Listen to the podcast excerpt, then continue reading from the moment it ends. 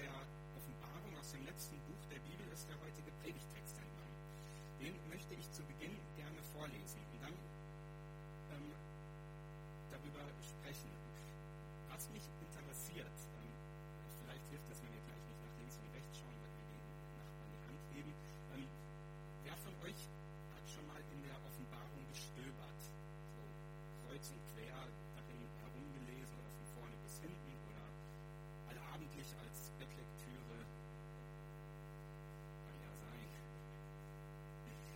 Zaghaftes Handzeichen bitte, so dass es niemand sehen kann. Haben doch schon etliche drin rumgestöbert. Vielen Dank. Es ist ein spannendes Buch. Also ich kann nur äh, nach dieser Predigt dann empfehlen, äh, da weiter drin rumzustöbern. Der Predigtext ist aus dem ersten Kapitel, aus der Eröffnung. Die Verse 9 bis 19. Ich, Johannes, euer Bruder Reich und an der Geduld in Jesus, war auf der Insel, die Patmos heißt, um des Wortes Gottes und des Zeugnisses Jesu willen. Ich wurde vom Geist ergriffen am Tag des Herrn und hörte hinter mir eine große Stimme wie von einer Posaune, die sprach, was du siehst, das schreibe in ein Buch und sende es an die sieben Gemeinden, nach Ephesus und nach Smyrna und nach Pergamon und nach Thyatira und nach Sardes und nach Philadelphia und nach Laodicea. Und ich wandte mich um, um zu sehen nach der Stimme, die mit mir redete. Und als ich mich umwandte, sah ich sieben goldene Leuchter. Und mitten unter den Leuchtern einen, der war einem Menschensohn gleich. Der war angetan mit einem langen Gewand und gegürtet um die Brust mit einem goldenen Gürtel. Sein Haupt aber und sein Haar, und sein Haar war weiß wie weiße Wolle, wie Schnee. Und seine Augen wie eine Feuerflamme. Und seine Füße gleich Golderz, wie im Ofen durch Feuer gehärtet. Und seine Stimme wie ein großes Wasserrauschen. Und er hatte sieben Sterne in seiner rechten Hand, und aus seinem Mund ging ein scharfes, zweischneidiges Schwert. Und sein Angesicht leuchtete wie die Sonne, scheint in ihrer Macht. Und als ich ihn sah, fiel ich zu seinen Füßen wie tot. Und er legte seine rechte Hand auf mich und sprach, fürchte dich nicht. Ich bin der Erste und der Letzte und der Lebendige. Ich war tot und siehe, ich bin lebendig von Ewigkeit zu Ewigkeit und habe die Schlüssel des Todes und der Hölle. Schreibe, was du gesehen hast was ist und was geschehen soll danach. Ein eigenartiger Schreibstil, durch und durch mit Metaphern und Bildern besetzt. Und wenn man in der Offenbarung liest, dann ändert sich der Stil auch nicht. Der bleibt so. Da ist von Drachen und Tieren die Rede, von Unglücken und Dramatik und immer wieder von Gott. Und wie das äh, im Zusammenhang miteinander steht, dem will ich in dieser Predigt nachgehen. Die Offenbarung, die hat einen sehr eigenwilligen Sprachstil und einen sehr eigenwillige, eine sehr eigenwillige Metaphorik. Und die Person, von der hier die Rede ist, von der dieser Seher Johannes spricht, das ist Jesus. Jesus, der da auftritt mit ähm, sehr bildhafter Sprache, beschrieben mit weißem Haar und einer Stimme, die alles durchdröhnt und Augen, die in alles hineinsehen können. Das sind Sprachbilder, die wir wahrscheinlich heute so nicht mehr verwenden, die aber eine bestimmte Aussageabsicht haben, der wir nachgehen wollen. Hier haben wir die Eröffnung des Buches Offenbarung. Und da kriegt der Seher, kriegt Johannes gesagt, schreibe auf. Schreibe auf. Zum ersten, was du gesehen hast, schreibe auf, was ist und schreibe auf, was geschehen soll danach. Diese drei Dinge, die er aufschreiben soll, die ziehen sich wie ein roter Faden durch das Buch. Wir haben es hier mit einer sogenannten Beauftragungsmission zu tun. Die findet man immer wieder in biblischen Texten, dass bestimmten Gestalten gesagt wird, schreibe auf, was du siehst. Verkündige, was du gehört hast. Da kriegt einer einen Auftrag und der wird konkretisiert. Er soll den Ist-Zustand ist. Schreibe, was du siehst. Schreibe darüber, wie die Welt ist, in welchem Zustand sie sich befindet. Schreibe darüber, wie es den Menschen geht, wie es deinen Mitgeschwistern geht. Schreibe darüber, wie die christlichen Gemeinden in der damaligen Zeit zu leiden hatten. Und schreibe darüber, was geschehen soll. Dieser Teil wiederum hat seit jeher in der Kirchen- und Theologie- und Bibelauslegungsgeschichte dafür gesorgt, dass eifrig spekuliert wurde. Denn wo man es mit Metaphern, mit Bildsprache zu tun hat, da hat man es auch mit eifrigen Auslegern eben jener zu tun. Was verbirgt sich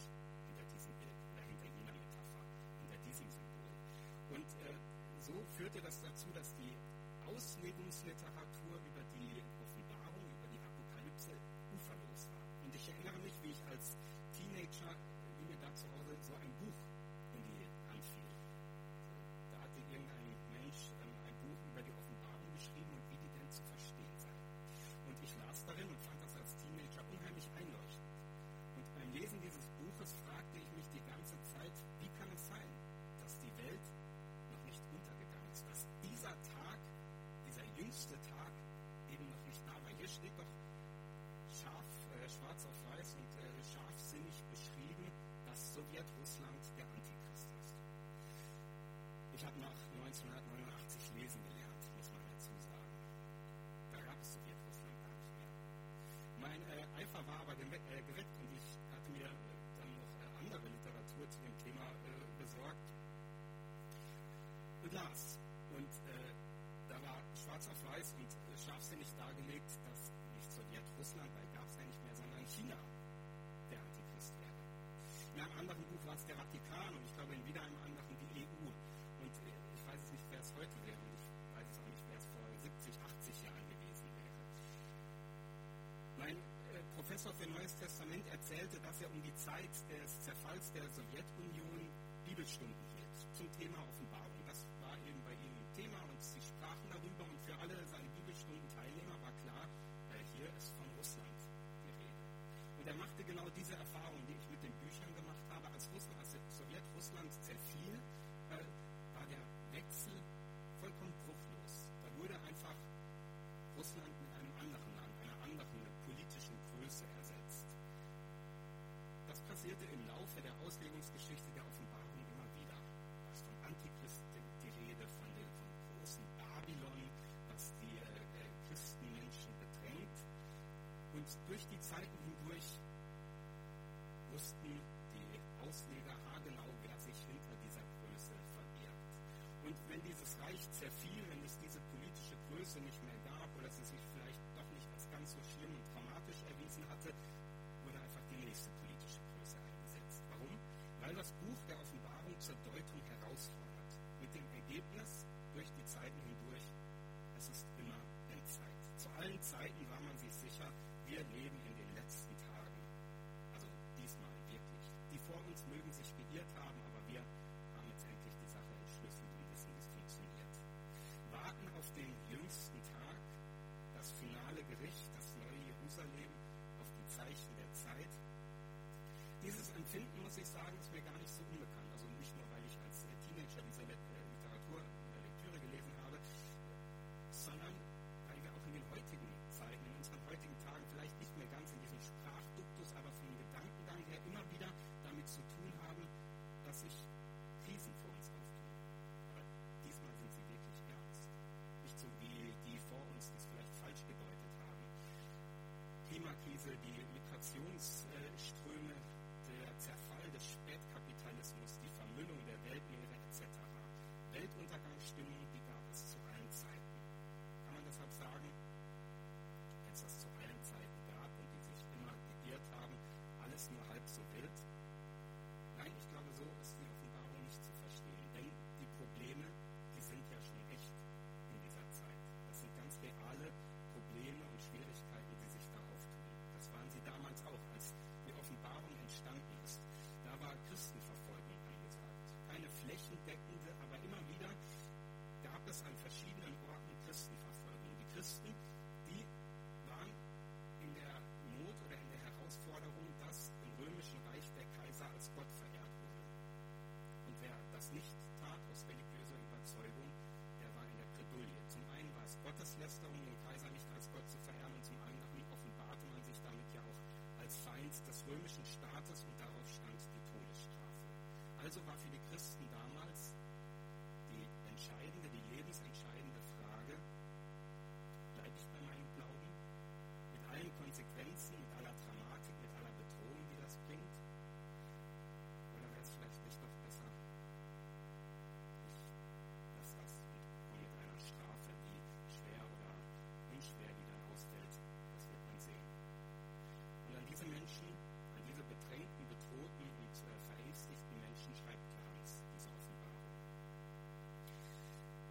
Bahamas and the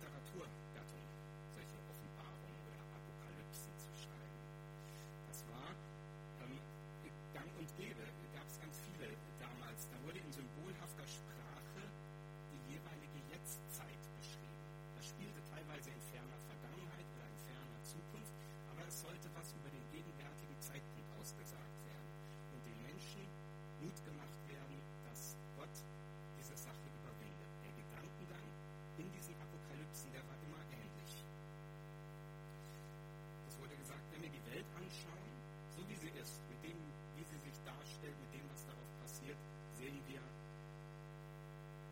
schlecht. An vielen Orten schlecht, schwierig. Das Heil, das ist nicht innerweltlich. Also wurde in den Apokalypsen gesagt, Gott schafft Heil nach der Geschichte. Nachdem die ganze Geschichte mit dieser Welt hier zu ihrem Ende gekommen ist, dann schafft Gott Heil. Das war der klassische Gedanke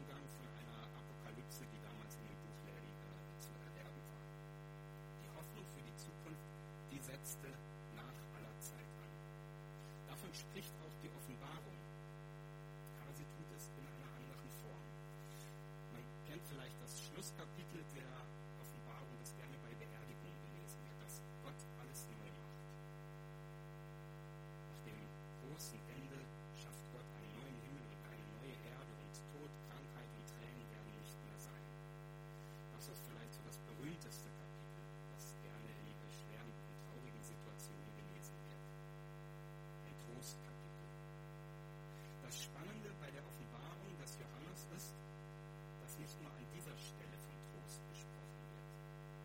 nicht erst nach der Geschichte, ganz am Ende, sondern schon dazwischen, immer wieder. Zwischen aller Dramaturgie, zwischen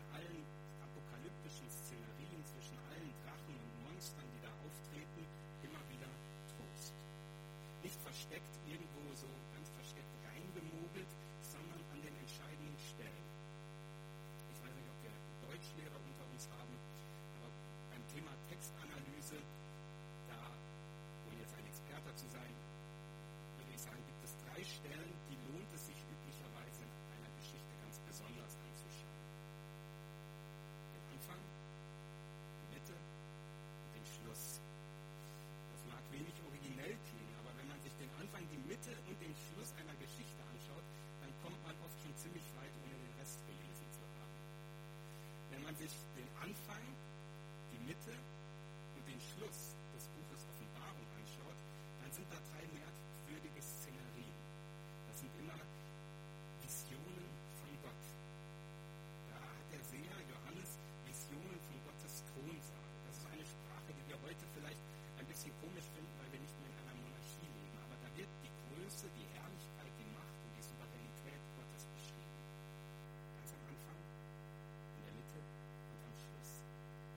erst ganz am Schluss, wenn alles vorbei ist, sondern am Anfang, in der Mitte und am Schluss. Ich finde das ein unheimlich schönes und ein unheimlich starkes Bild. Es gibt da noch ganz viel Schreckliches, was in der Offenbarung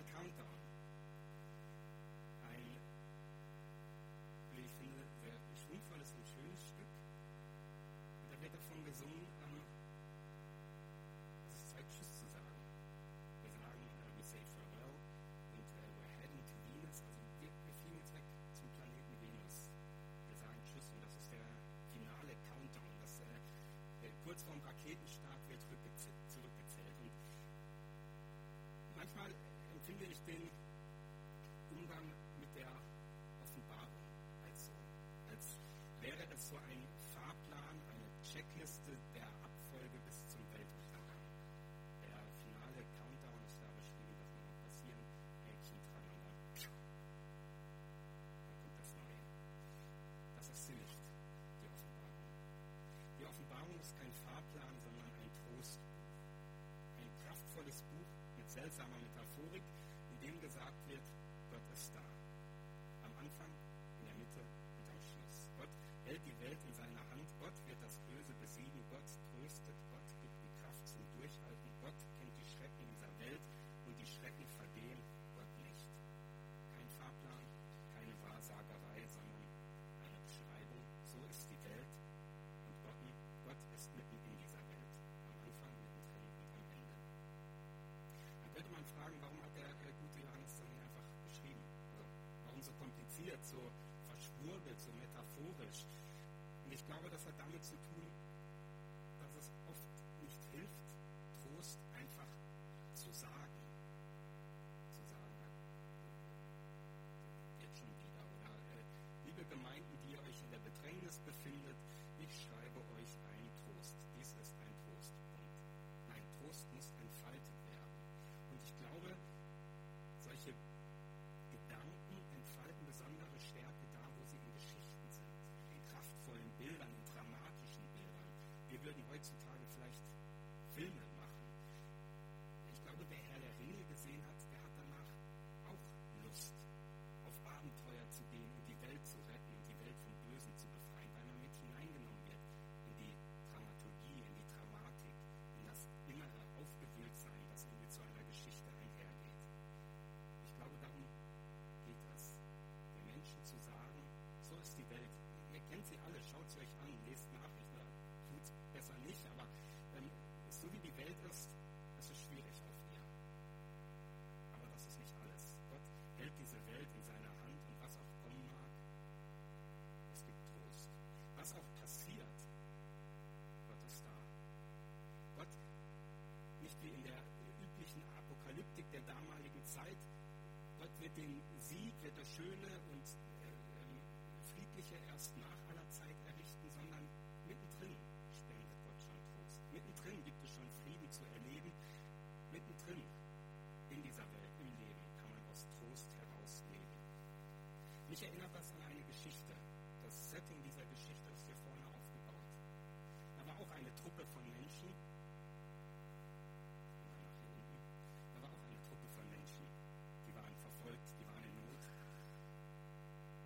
Die wussten nicht, was der Morgen bringt und ob der Morgen noch irgendwas bringt. Und da war einer und hat ihnen Trost gemacht.